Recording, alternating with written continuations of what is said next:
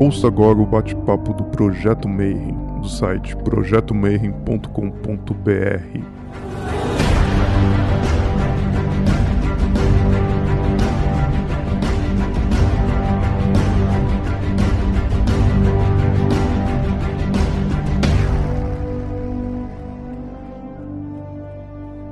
dia para você que é de bom dia, boa noite para você que é da boa noite, boa tarde se você acabou de receber um convite aí do YouTube, tá vendo mais um vídeo do Bate-Papo Mayhem, e se você viu, provavelmente você já vem assustado, porque hoje a gente vai entrevistar um cara que é um verdadeiro herói pra gente. Né? Ele tem uma editora, ele traz todos os livros legais que a gente quer de fora, e é especializada em caminho da mão esquerda, né? Então, ele é o dono, o editor principal, o chefe, da Via Sestra. A gente vai falar hoje com o Parsu ou Luciano. Como é que você tá, Manão? Oi, Marcelo, boa noite. Eu tô, tô bem. Tô um pouco nervoso ainda, né? Mas eu tô, tô muito bem. Obrigado. Ah, não, não, não precisa ficar nervoso, até porque é a primeira vez que a gente consegue uma entrevista com ele. Porque ele é tímido e ele só respondia por textos e tal. E aí a gente brinca e fala assim: poxa, ele abriu a câmera e não tem nenhuma dungeon, não tem uns demônios, uns pentagramas de ponta-cabeça e tal. Mas é pra você ver que Cara, gente como a gente, né? Se olhar com atenção, você vai encontrar algumas imagens é, que fazem referência a esse universo, né?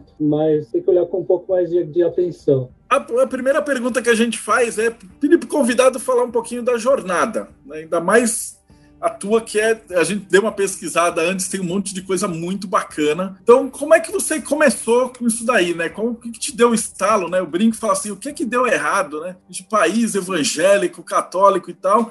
E aí, depois de 30 anos, você está aqui publicando os livros mais legais de satanismo, de ocultismo, de mão esquerda que a gente tem em português. A minha história com esse com essas coisas mais estranhas, ela começou muito cedo. Ela começou na infância mesmo. Quando eu tinha entre 6 e 9 anos aproximadamente, eu tive uns problemas bem estranhos, né?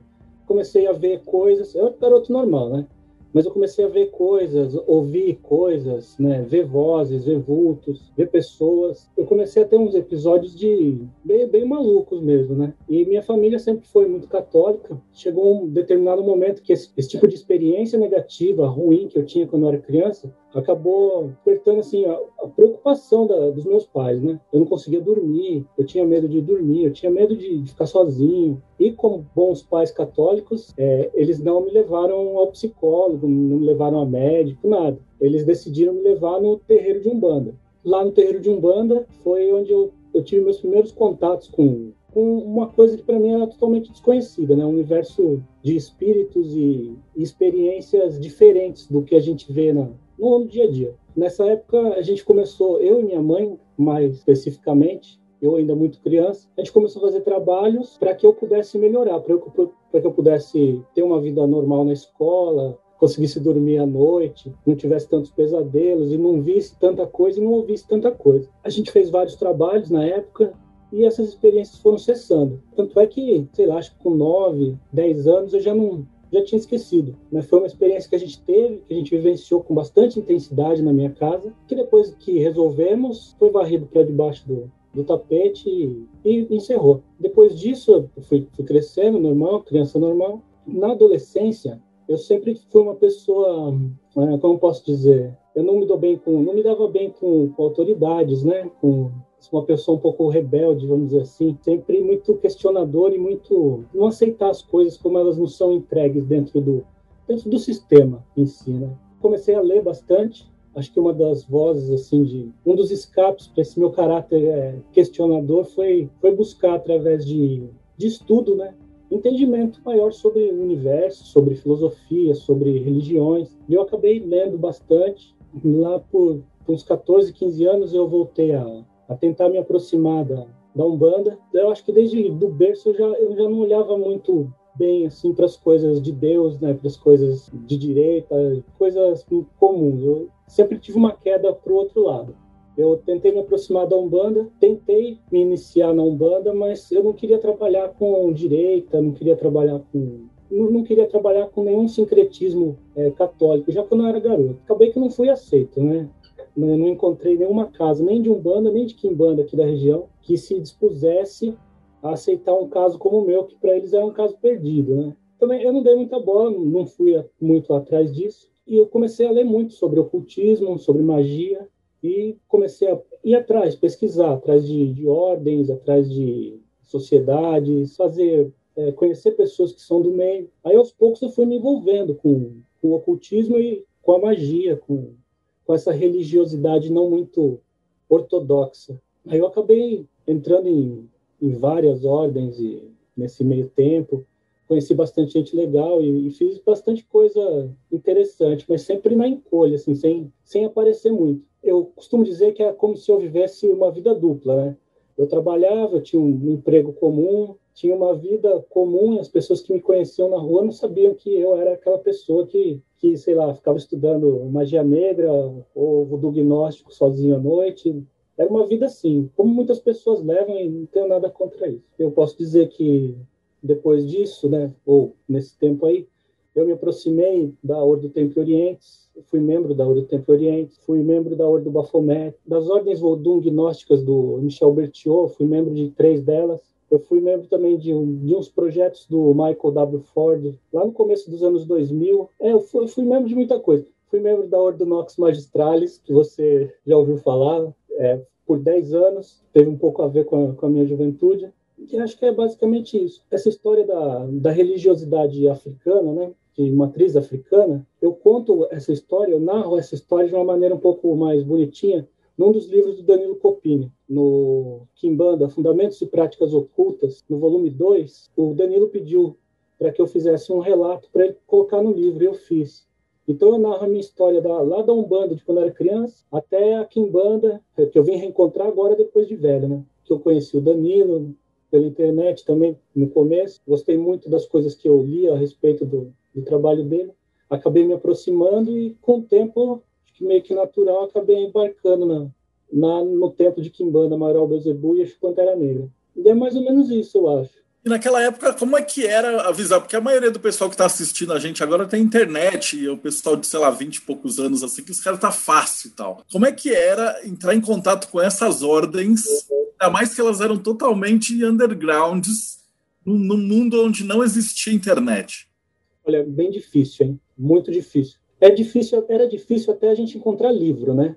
Não tinha internet, não tinha telefone em casa. Buscava livros nas, nas livrarias que tinham aqui na região. Tinha uma livraria em Campinas que eu ia até lá só para ver os livros de ocultismo, mas também não tinha muita coisa. No final dos anos 90, eu fui descobrir outras livrarias, né? A editora Gnose, lá no sul. Eu não lembro exatamente que região do sul, mas era o dono dela, o Valmor Fonseca. Eu comprava livros dele por reembolso postal. Ele mandava um catálogo para a gente todo mês, assim, xerox, né, uma, uma postilinha com os livros, e a gente, no próprio formulário disso, a gente pedia os livros. Meus primeiros livros de Crowley eu comprei com ele. É, depois disso, eu consegui contato com umas livrarias em São Paulo, com o Roberto, da Livraria Horus, que era próximo da Avenida Paulista. Eu comprei muitos livros lá. Eu também conheci a Zipac. E quando eu comecei a, a, ter contato com esses canais aí, isso facilitou um pouco, né? Os próprios donos das livrarias, eles já me procuravam quando tinha algum livro estranho, quando tinha alguma pessoa procurando alguma coisa relacionada à magia negra, goécia, demonologia, eles acabavam ligando para mim, é, fazendo, dando um jeito de, de, de conversar comigo. Isso depois que eu tive telefone, que antes disso era no reembolso postal mesmo. Para você ter uma ideia, quando eu fiz o primeiro contato com a, com o Templo Oriente e com Astro Argento, foi por carta, né? Mandei a carta, eu tinha um, um impresso deles, não era um impresso, né? Era um xerox, não sei, um impresso, em que tinha os contatos para eu escrever para eles eu escrevi. Hoje eu dou risada, que é engraçado, né? Mas é, era complicado você fazer contato com o povo antes da, da internet. E eu ficava pegando no pé do, de, quem, de quem eu conhecia, assim, um pouco mais, né? Tem um cara, dei muita zia nele, dei, nossa, com certeza ele quis me matar alguma, em algumas vezes, né? Alguns episódios da vida dele. O Mário Gil, o Abaxaitã. Peguei muito no pé dele para pegar material e pegar contato com, com pessoas. Felizmente ele não me matou, nós somos muito amigos hoje em dia. E ele até é um grande apoiador da, da editora e ele me ajuda bastante no, nos bastidores também. Por falar na editora, quando é que veio a, a, ideia de montar uma editora? Quando é que veio um start assim, falou assim, vou montar uma editora voltada para isso? É complicado dizer, né? Eu não me achava uma pessoa empreendedora. É, nós somos condicionados, né, a comportamentos que acabamos julgando como normais. Então, minha vida toda foi trabalhar. Eu trabalhava das seis da manhã até as dez da noite, uns trabalhos super exploradores, assim. E eu, na minha cabeça, acho que empreender era uma coisa que não, não entrava. Até algumas pessoas, eu lembro quando eu era mais garoto, falavam para mim, ah, que você não empreende alguma coisa, não faz, monta um negócio seu. E eu falava, não, eu não nasci para isso, não, eu nasci para trabalhar mesmo, não, não nasci para ficar empreendendo, não. A história com a editora, ela foi meio que acidental, ou talvez incidental. É, eu criei a Lucifer Luciferá como um fanzine, não sei se você já ouviu falar. Eu tinha por causa do Adriano Camargo, da época que a gente estava na loja maçônica da Madras. E ele falava, ele escrevia muito e ele sempre levava para a gente. Então, o Adriano, eu fui membro da Dragon Rouge na mesma época que ele. Eu, eu acho que eu conheci ele por causa da Dragon Rouge. E ele, Thomas Carlson, foi, foi meio que na, mes na mesma época. Fiz a Lucifer, Luciferax lá em 2008 e ficou, sempre foi um projeto meio é, paralelo para mim, né? Não era uma coisa que eu me dedicasse muito, era mais nas minhas horas vagas e, e a, a coisa foi evoluindo, né? De um fanzine, hoje eu considero mais como uma revista, mas também está um pouco parado isso preciso retomar. É, é uma publicação que eu fiz para mim. Eu, eu, tenho um certo orgulho, né? Se a gente for falar de, de Caminho da Mão Esquerda, de uma publicação que é dedicada a coisas heterodoxas, assim, a contracultura, coisa que do mal, assim, entre aspas, da Via Sinistra, né? você não vai encontrar nada assim no mundo. É, são quase 900 páginas, talvez mais, em A4, até, até hoje que a gente já conseguiu produzir.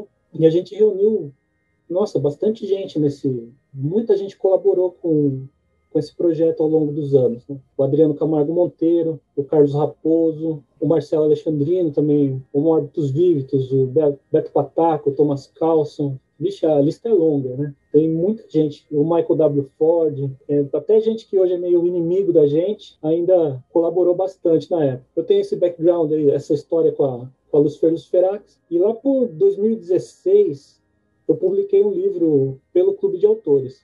Na verdade, eu publiquei dois, né? Um do Elifas Levi, que eu traduzi, o Clavículas de Salomão, e um livro que é meu mesmo, que foi, foi um livro super acidental, é As Chaves dos Segredos do Inferno, o nome do livro. Eu publiquei ele pelo, pelo Clube de Autores. Eu digo que ele é acidental porque, na verdade, eu reuni uns textos que eu produzi, que eles seriam textos utilizados pela editora Cofinia, eu trabalhei um tempo com o Ivan da, da editora Cofinia, nós éramos meio que colaboradores e a gente tinha um projeto de lançar vários grimórios e livros de, de magia assim desconhecidos no Brasil. E eu ia fazer a introdução de cada um deles, né, do, do Dragão Vermelho, do Grande Grimório, do Grimório Verum, do Picatrix, de vários deles. Aí acabou que a nossa parceria acabou não dando muito certo depois de um certo tempo, e eu fiquei com esse material nas mãos, eu não tinha, não tinha o que fazer com ele. Eu preferi juntar tudo num livro, dar uma formatada assim, trabalhada nesse material e publicar por pelo clube de autores. E, e, foi bastante legal porque se eu for contar assim, eu consegui, a gente conseguiu vender desse livro mais de mil unidades. Pô, vender mil livros de um, que fala assim umas coisas bem estranhas, eu, eu achei bem interessante. É um número fantástico, assim, para o nicho que é e, e, o estilo que é e tal. Acho que provavelmente todo, todo mundo que gostava comprou uma cópia. Juntando isso, eu, eu conversando com o Danilo Copini, ele tinha os livros dele que eram publicados pela editora dele, né, pela Capilobo. Ele falou para mim, por que você não monta uma editora aí, publica livro meu também? Aí acho que foi a partir desse dia, assim, esse bate-papo com ele que eu saí dessa conversa, nem amadureci bem a resposta, eu já falei com, cheguei em casa, já falei com o Michael W. Ford, eu tenho uma facilidade de contato com ele, ele gostou da ideia também, já combinei livro com ele na hora. Nesse dia, ele, eu já combinei com o Michael de publicar todos os livros dele no Brasil, de, de conversa, assim. Né? Agora, cada publicação a gente faz um contrato direitinho, mas, em princípio, a, a gente tem um combinado de eu publicar todos. Entrei em contato com a Church of Satan para ver se eu conseguia autorização para publicar a Bíblia satânica aqui. Infelizmente, eu não consegui. É, os direitos autorais pertencem né, a Avon Books. E depois eu acabei não entrando mais em contato com eles. Mas eu fui falando com vários autores e pessoas no Brasil e fora.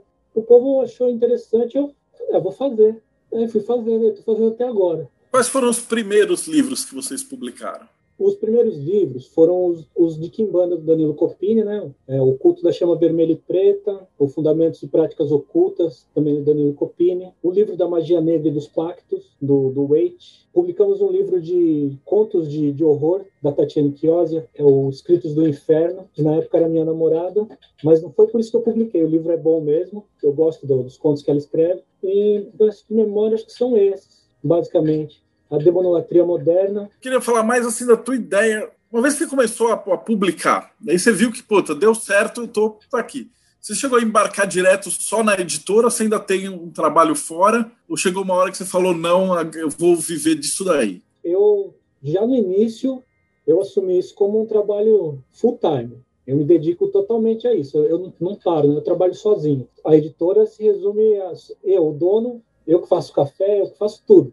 Desde o contato com o autor até o livro no correio sou eu que faço. Então eu estou comprometido com a linha completa. Eu até tenho outras fontes de renda, mas a minha fonte de renda principal é, o, é, a editora. Como é que faz, por exemplo, se um autor quer publicar, ele tem um título e agora vocês estão super especializados, né? Depois a gente vai falar um pouquinho dos, dos títulos mais recentes, mas como é que a gente faz para chegar na editora e apresentar um, um, trabalho? Como é que vocês escolhem os autores? É bastante pessoal isso, né? É, eu digo que é pessoal porque a editora mesmo ela segue um pouco da minha cabeça. Eu gosto de publicar títulos que eu já conheço. Normalmente eu, eu acho assim, acho, acho que esse título é legal em português e, e vou atrás do autor e, e, converso com ele. Eu vou atrás de uma tradução, vou atrás de, de tentar realizar isso uma puta falta de, de bom senso, né, e de, de gerenciamento, né? Eu não penso na, em vender, não penso na promoção, eu penso mais em fazer o livro como se fosse para mim mesmo. É, é, talvez seja idiotice, mas eu tenho um pouco de paixão pelo que eu faço, sim, eu acabo até fazendo, até metendo os pés pelas mãos algumas vezes, tomando algumas decisões que me trazem mais prejuízo do que lucro, mas, mas eu faço umas coisas que, que, eu, que eu gosto. Então, basicamente, eu procuro os autores assim, dessa forma meio boba, mas de acordo com o meu gosto pessoal. Algumas vezes, alguns autores me procuram e eu peço para que eles submetam os originais para análise. Eu analiso e se eu achar interessante, eu faço uma proposta. Se eu não acho interessante, eu dou uma resposta, falo que não estou interessado e no momento não dá. Cara, eu não acho seu método doido, não, cara. Eu acho sou apaixonado por esse método, porque é o que eu fiz com a Diamond. É, a gente publica os livros que eu queria ter. E os teus livros também, assim, são livros é, é, assim, eu tenho mais dificuldade de entrar em contato com autores fora e outro. Então a gente só eu, na verdade a editora eu fiz para publicar os meus livros. Mas isso que você fez, eu acho que é uma, um trabalho fantástico e eu reconheço assim o, o, trampo que dá, porque assim gerenciar uma editora e fazer do nada e tomar essas decisões de coração é um negócio fantástico, cara. Eu, eu gostei dessa, dessa frase aí, né? decisões de coração. Eu acho que elas são apesar de ser uma coisa sinistra, é uma coisa meio de coração mesmo. Não, que nem a Lucifer Ferax, quando eu decidi fazer a revista, é porque eu queria, eu queria encontrar uma revista dessa. Eu queria entrar em contato com alguém e ter um acesso a esse tipo de material, só que eu não encontrava, nem fora no Brasil, nem por aqui. Aí deu a louca em mim e falei, ah, eu mesmo vou fazer. Vou fazer o que, que eu quero para mim, assim, que, que, eu acho que vai ser legal. Aí começou meio tosco, assim, no, no Xerox, e depois virou uma coisa mais mais apresentável, mais bonitinho. Aí hoje a gente tem uns livros absurdamente fantásticos. Por exemplo, o Rodrigo está mencionando do Tarot das Sombras da Linda Falório. Eu tinha, eu, a gente, primeira vez que eu tinha ouvido falar desse livro era, sei lá, 2000 e pouquinho. E não tinha em lugar nenhum, e você não tinha como comprar. E esse era um livro assim que estava na, na wishlist há muito tempo.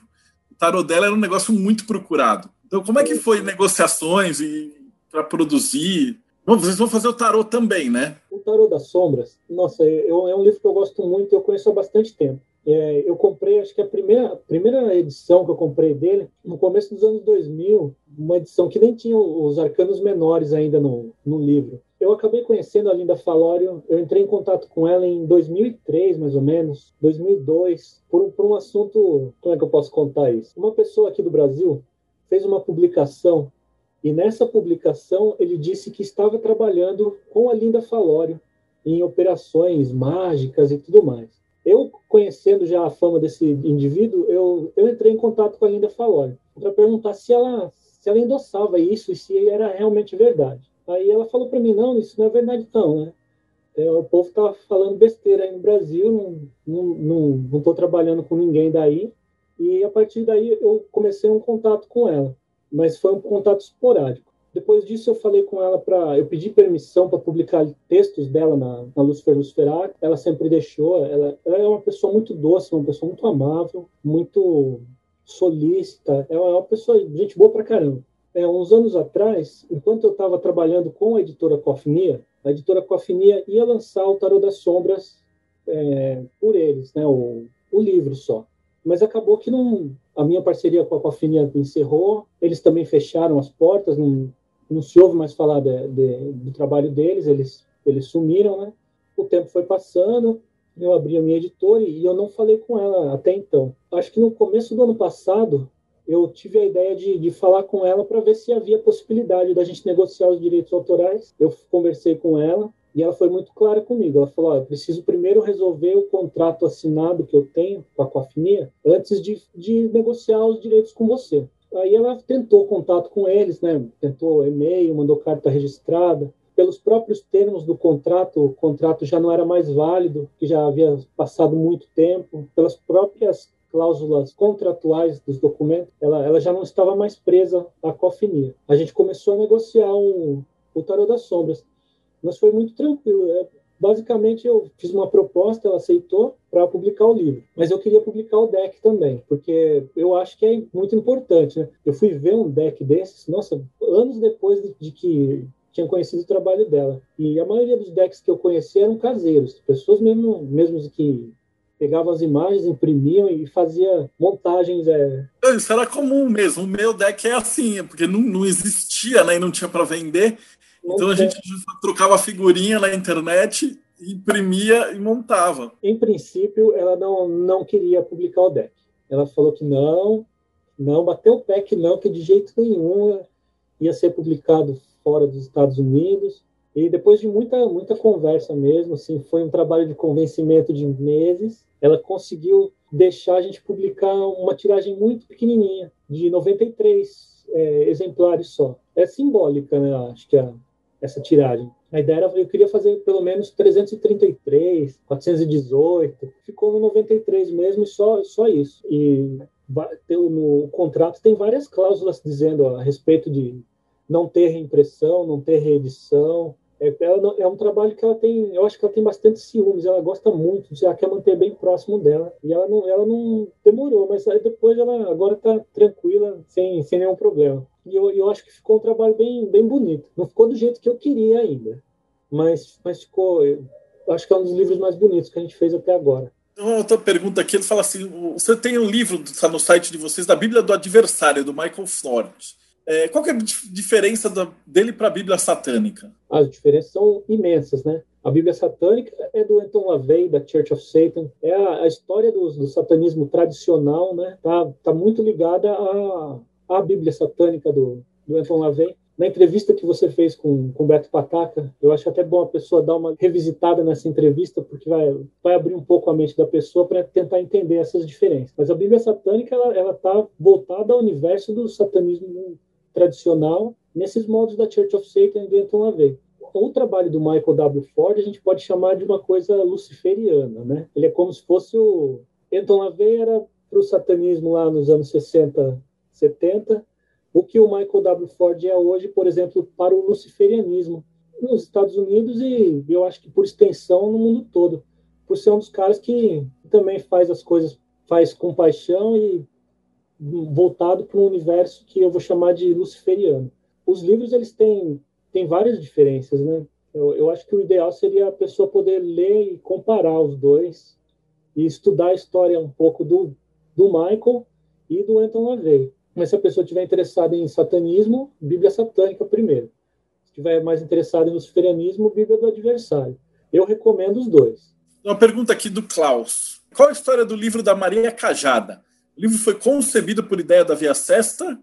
Antes do livro, eu tinha lido um artigo foda de mestrado dela de 2015. Tá por aí da internet. Do mestrado que nasceu o livro? É, o livro foi assim. A Gilmara Cruz é a autora do livro. O livro surgiu dela e do trabalho de mestrado que ela fez. Mas ela trabalha com isso, né? Ela é uma historiadora. Ela é uma amiga minha de, de longa data, conheço ela pessoalmente, super gente boa. E o livro, é, eu acho que é, o livro é muito bom, assim, é, infelizmente, as pessoas que estão envolvidas com magia com ocultismo, muitas vezes não estão interessadas em, em aprender um pouco da história. Eles estão mais preocupados em, em, procedimentos, em rituais, em orações, em coisas mais práticas e às vezes acabam pecando um pouco e não estudando um pouco da história. Esse livro, ele, eu acho ele muito interessante, embora ele tenha uma linguagem mais acadêmica e talvez um pouco mais árduo para algumas pessoas. Eu acho que é um livro que todo mundo que é interessado em história, inquisição, do tratamento que era dado às pessoas acusadas de bruxaria, eu acho que é, é um livro bastante interessante e, e, e, que vale a pena ser explorado. A tese de mestrado dela, se eu não me engano, ela está disponível na internet. Ela é diferente do livro, né? O livro ele, ele tem uma outra, uma outra cara, não é só a tese formatada em, como livro, assim. É, para não ficar muito acadêmico também, é mais para a linguagem leiga. Ó, tem uma pergunta do Danielzinho. Se você podia falar um pouquinho do livro Caminho das Lâminas. É, o Knife Codex. Todo mundo me pergunta sobre esse livro. Eu não posso falar muito a respeito desse livro. Ele, ele é cercado assim de, de vários segredos mesmo. Então eu não posso falar quem é o autor. Inclusive, ele não é da editora Via Sestra. Ele é de um projeto paralelo criado comigo e com outras pessoas. O livro O Caminho das Lâminas, ele fala a respeito de um sistema de magia, um sistema de consecução mágico. Ele é baseado no, no culto às facas. A estrutura do culto, a, a, a base dele, ele vem do, do que as lâminas representam para o indivíduo, né, para o ser humano, desde o início da como ferramenta, desde como as lâminas surgiram e como elas, como ferramentas, é, ajudaram a gente a ir conquistando um, uns degraus de evolução. É, é, um livro bem, bem polêmico, assim, se a gente for analisar o conteúdo dele. É um, é um sistema mágico que, que lida com facas, com lâminas, culto aos ancestrais e mais ou menos isso. É outro livro que eu também recomendo a, a, a, leitura. O sistema ele foi todo desenvolvido aqui no Brasil por pessoas que têm uma bagagem enorme com relação à magia e e, na prática, assim, né? Não, não pessoas que ficam só sentadas lendo e, sei lá, fazendo quase nada. Pessoas que praticam mesmo põem a mão na massa. Existe um, um, um grupo de adeptos bem, bem forte trabalhando nisso e fora do Brasil também. A gente tem pessoas que trabalham com esse sistema nos Estados Unidos, na França e na Polônia. Também são pessoas que até participam um pouco do livro, em alguns momentos, algumas citações, algumas imagens, mas devido ao caráter do livro em si e, e, da agressividade do sistema em alguns aspectos, a gente não pode falar muito a respeito do livro, não. É, é mais uma coisa que a gente tem que, que ler para entender um pouco melhor. E é proposital a gente não, não falar sobre o sistema. Quem lê o livro depois vai, vai saber o porquê. Eu estou vendo aqui, tem um outro livro que é um dos meus favoritos, que é a História do Satanismo, do Mórbidos. Mais bem escritos, assim, ordenadinhos, organizados. Como é que foi a história até ele chegar na Via Sestra? Que o Morbius tinha publicado antes, acho no Clube de Autores, né? Mas Sim. a versão de vocês é bem mais bonita. Eu devo ter pedido para ele alguma coisa para publicar pela Via Sesta, se ele queria, se ele tinha interesse. Eu acho que eu pedi para publicar outro título dele e acabamos publicando a História do Satanismo. É, ele realmente tinha publicado pelo, pelo Clube de Autores. Esse livro deve voltar para lá em breve. É um livro que eu gosto bastante, que eu tive bastante prazer em editar. Eu, o o Diego, o Morbius, nem, eu nem tive muito contato com o Morbius na época desse livro. É, o Jonas ele pede para você falar um pouquinho da demonolatria moderna. Do Sean Collins, se ainda tem para vender e como é que foi o resultado, a recepção do público? Em aspectos gerais, a recepção do público para os nossos livros ela, ela é moderada, né? É um público bastante específico. Para as pessoas que, que já nos conhecem e que estão ligadas a esse nicho, a recepção é sempre boa. Como a maioria dos nossos títulos é, são tiragens pequenas, não, não vendem muito, mas dentro do nicho, o livro Demonolatria Moderna chama bastante atenção, especialmente para as pessoas que estão iniciando, porque é um livro mesmo é, simples, é uma linguagem simples, acessível a todas as pessoas, acredito, e ele explica muito, muito mastigadinho, bastante coisa interessante. Eu falei com a Connolly sobre esse livro em 2018 também foi muito fácil de, de negociar os direitos autorais. O livro está disponível na loja. É, a gente trabalha com estoques baixos. Às vezes os livros é, esgotam, mas rapidamente eles são repostos. O título está em estoque, a gente repôs há pouco tempo. E a gente está planejando é, na verdade, eu estou planejando falar com a Connolly em breve. Eu já escolhi um outro livro que eu pretendo publicar dela no Brasil, que também é um livro sobre demonolatria, que é um assunto que parece que agora o povo o povo está mais instigado em, em, saber mais. E ela é uma das pessoas que escreve sobre isso, né? Então vou, vou investir. Talvez se ela topar, vai ter mais livro dela esse ano ainda. E como é que a gente acha a Via Sestra? Então, o cara ficou afim, viu os livros, curtiu. Como é que a gente encontra vocês na internet? Lembrando que tudo que o Luciano falar vai estar aqui embaixo na descrição do vídeo, vocês linkarem depois para encontrar a gente é, é, muito simples, né? No Facebook é Editora Via Sestra, ou no Instagram também, Editora Via Sestra. A gente tem a loja online, www.lojaeditoraviasestra.com.br, acho que é isso. E é, os meios de contato da gente são basicamente esses nossa página no Instagram, no Facebook e o WhatsApp, que eu sempre passo para todo mundo, está nos cartões, está no site, está em todo lugar. Eu costumo responder todo mundo o mais rápido possível. E os livros do Daher também, putz, esse livro é fantástico. A gente fez alguns livros juntos, né? E estamos fazendo outros e outros virão. É que ele é uma pessoa bastante ocupada também, mas a gente fez o, o De Prestigios Daimono, que ele traduziu do latim, fez o Contos Infernais, que ele traduziu do francês, tem o livro o verdadeiro líbero dos jesuítas, que ele traduziu do inglês, o Nome Tox, né, o Nome Metangere, que ele traduziu do latim, do alemão. Ele está traduzindo agora um livro, eu não vou falar o título, mas é, é muito curioso. É, é, outro daqueles livros que a gente faz por, talvez porque a gente seja besta, né? Mas gente, eu e ele, a gente quer ver esse livro publicado em língua portuguesa, então ele está traduzindo para a gente e em breve vai, vai estar tá sendo lançado. Tem uma pergunta do Rodrigo também, que era, na verdade, eu ia fazer também, que a tua ideia é mais ou menos a mesma que eu. Tipo, tem uns livros legais, a gente quer lançar e tudo bem se for uma tiragem pequena e tal.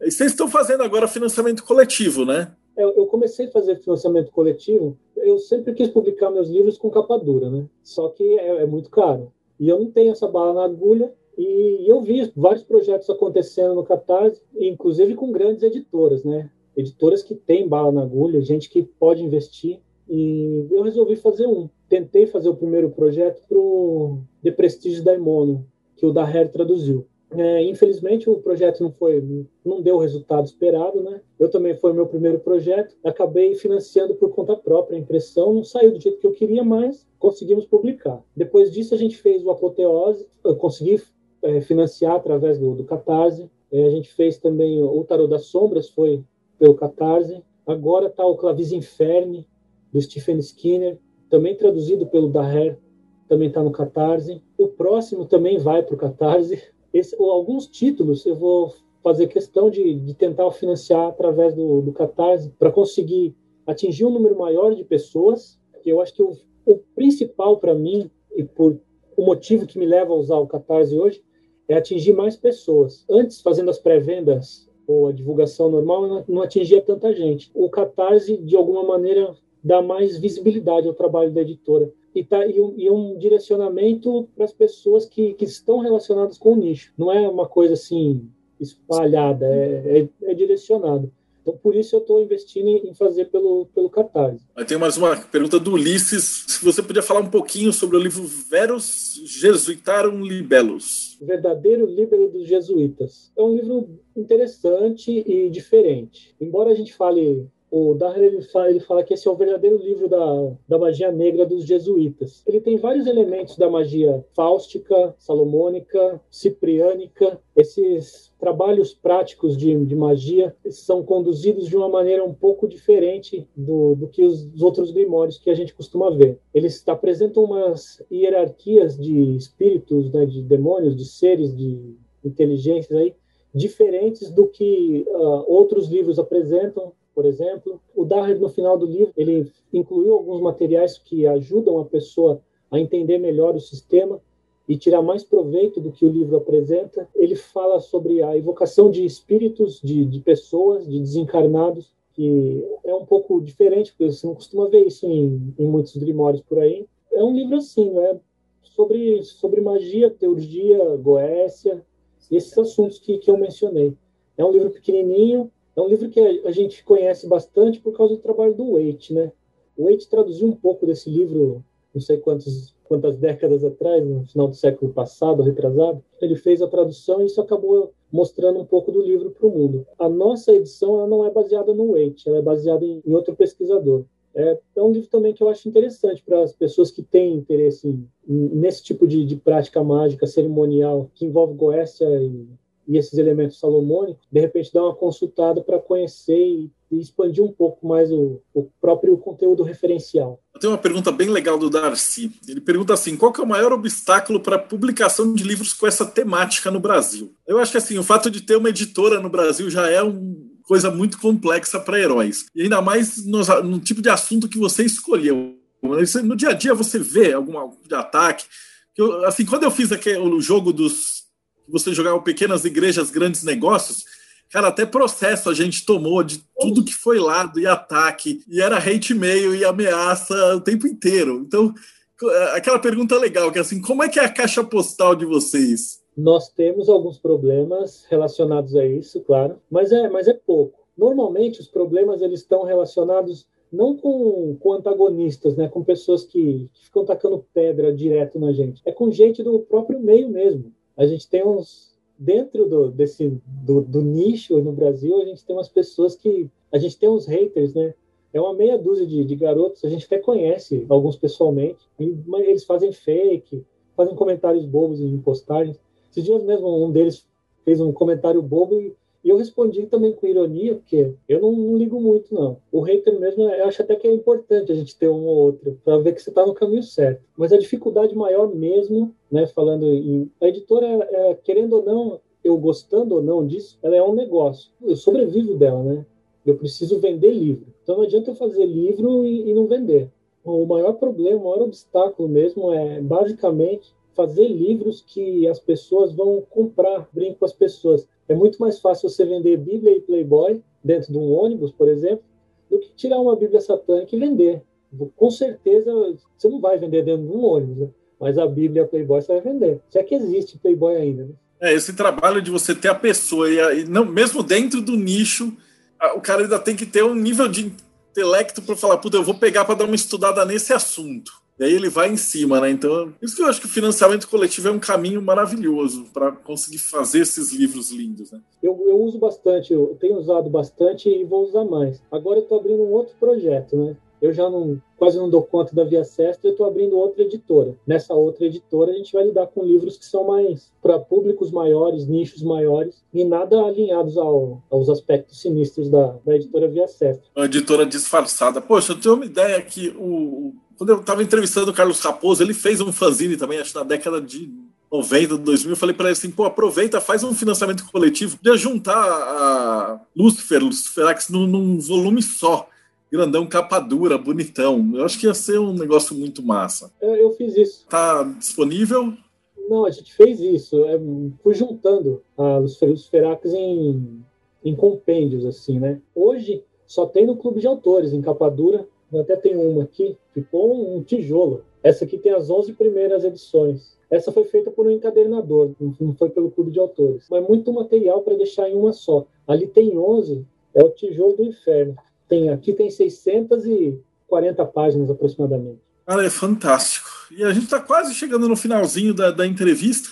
As últimas duas perguntas, assim, na verdade eu acho que eu esqueci de perguntar, era uma das primeiras perguntas, você me falou da editora, da paixão e tal.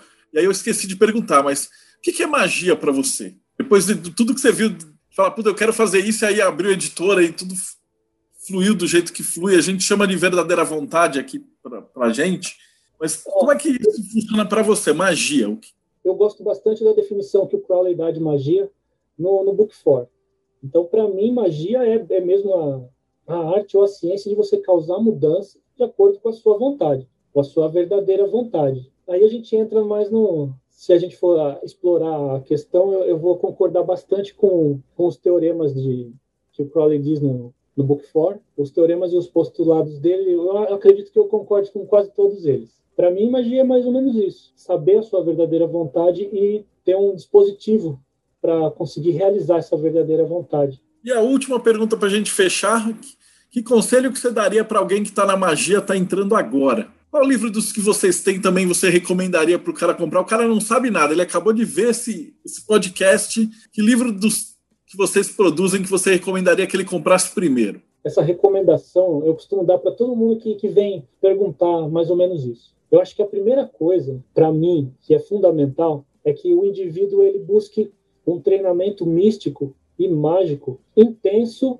e bem feito, que você invista bastante energia e tempo em ter um bom treinamento místico e mágico. Uma, uma maneira de você fazer isso, que eu, eu como eu sou meio das antigas, eu, eu acredito que seja uma das melhores formas, é seguir o treinamento mágico que o Crowley é, mais ou menos fala no, no Book 4, no Liberaba, e pegar aqueles capítulos e estudar. Você não precisa praticar exatamente aquilo, mas alguma coisa que, que leve você mais ou menos por aquele caminho, para que você entenda melhor você mesmo, né, o universo, e, e desenvolva suas habilidades e, e capacidades de maneira mínima antes de sair arriscando fazer coisas maiores. Então, primeiro, acho que fundamental é um bom treinamento místico e mágico, dedicar bastante tempo ao estudo, né, adquirir conteúdo referencial, que eu acho que é também é, é super importante você ler, você estudar, você saber estudar e refletir a respeito daquilo que você está lendo, não não ser um seguidor de instruções dos outros ou fazer o que as pessoas mandam você fazer. Você estudar bem, estudar direitinho, treinar e com o tempo você vai experimentando de uma maneira linear e cada vez arriscando um pouco mais e aprendendo com a experiência. Através da experiência você vai validando seus resultados e você vai fazendo, vai construindo o seu próprio caminho. É difícil fazer isso de maneira solitária. Tem gente que tem mais dificuldade. Na minha época, quando eu era mais novo, eu dei muita importância para os trabalhos feitos em grupo, né? Eu acho, eu acho que eu cresci bastante na, na época em que eu participei de grupos. Se a pessoa tiver tiver a vontade e tiver como fazer isso, talvez participar de, de uma ordem ou de uma sociedade que, de alguma forma, você se sinta à vontade com aquilo, não seja nada de coação. Eu acho que basicamente isso. A gente fechou com chave de ouro. Luciano, muito obrigado, cara. Assim, foi sensacional conversar com você. Eu imaginava, né? a gente pega a editora Acesso, a hora que a gente conversa com o autor, ver como é parecido, mas eu me identifico muito com você. Ali na Daimon agora estou eu, minha esposa, um outro agora, ainda mais na pandemia, ficou a trabalho de uma editora só. O Hugo também, o Gerfini também. Então, acho que aqui no Brasil quase todas as editoras pequenas, né? A Penumbra também é o Vini, a esposa dele. A gente sabe que é, é editora de um homem, um casal, poucas pessoas. E acho que isso é massa. Obrigadão mesmo pelo teu tempo, foi uma, uma entrevista sensacional, valeu. E quem estava acompanhando a gente até agora, não esquece, dá uma visitada na Via Sestra, não esquece que ele falou que as tiragens são baixas, então se você vê alguma coisa que você goste, já compra. E se você acompanhou a gente até aqui, não esquece, segue o canal, dá like, dá uma olhada nos outros vídeos, a gente entrevistou vários dos autores que já publicaram na Sestra, e aí depois eu vou conversar com o Luciano para ver se eu consigo entrevistar os, os, outros autores que eu não entrevistei ainda. Mas acompanhe o canal que vai ter muita coisa boa por aí. Valeu e até o próximo Bate-Papo Mayhem.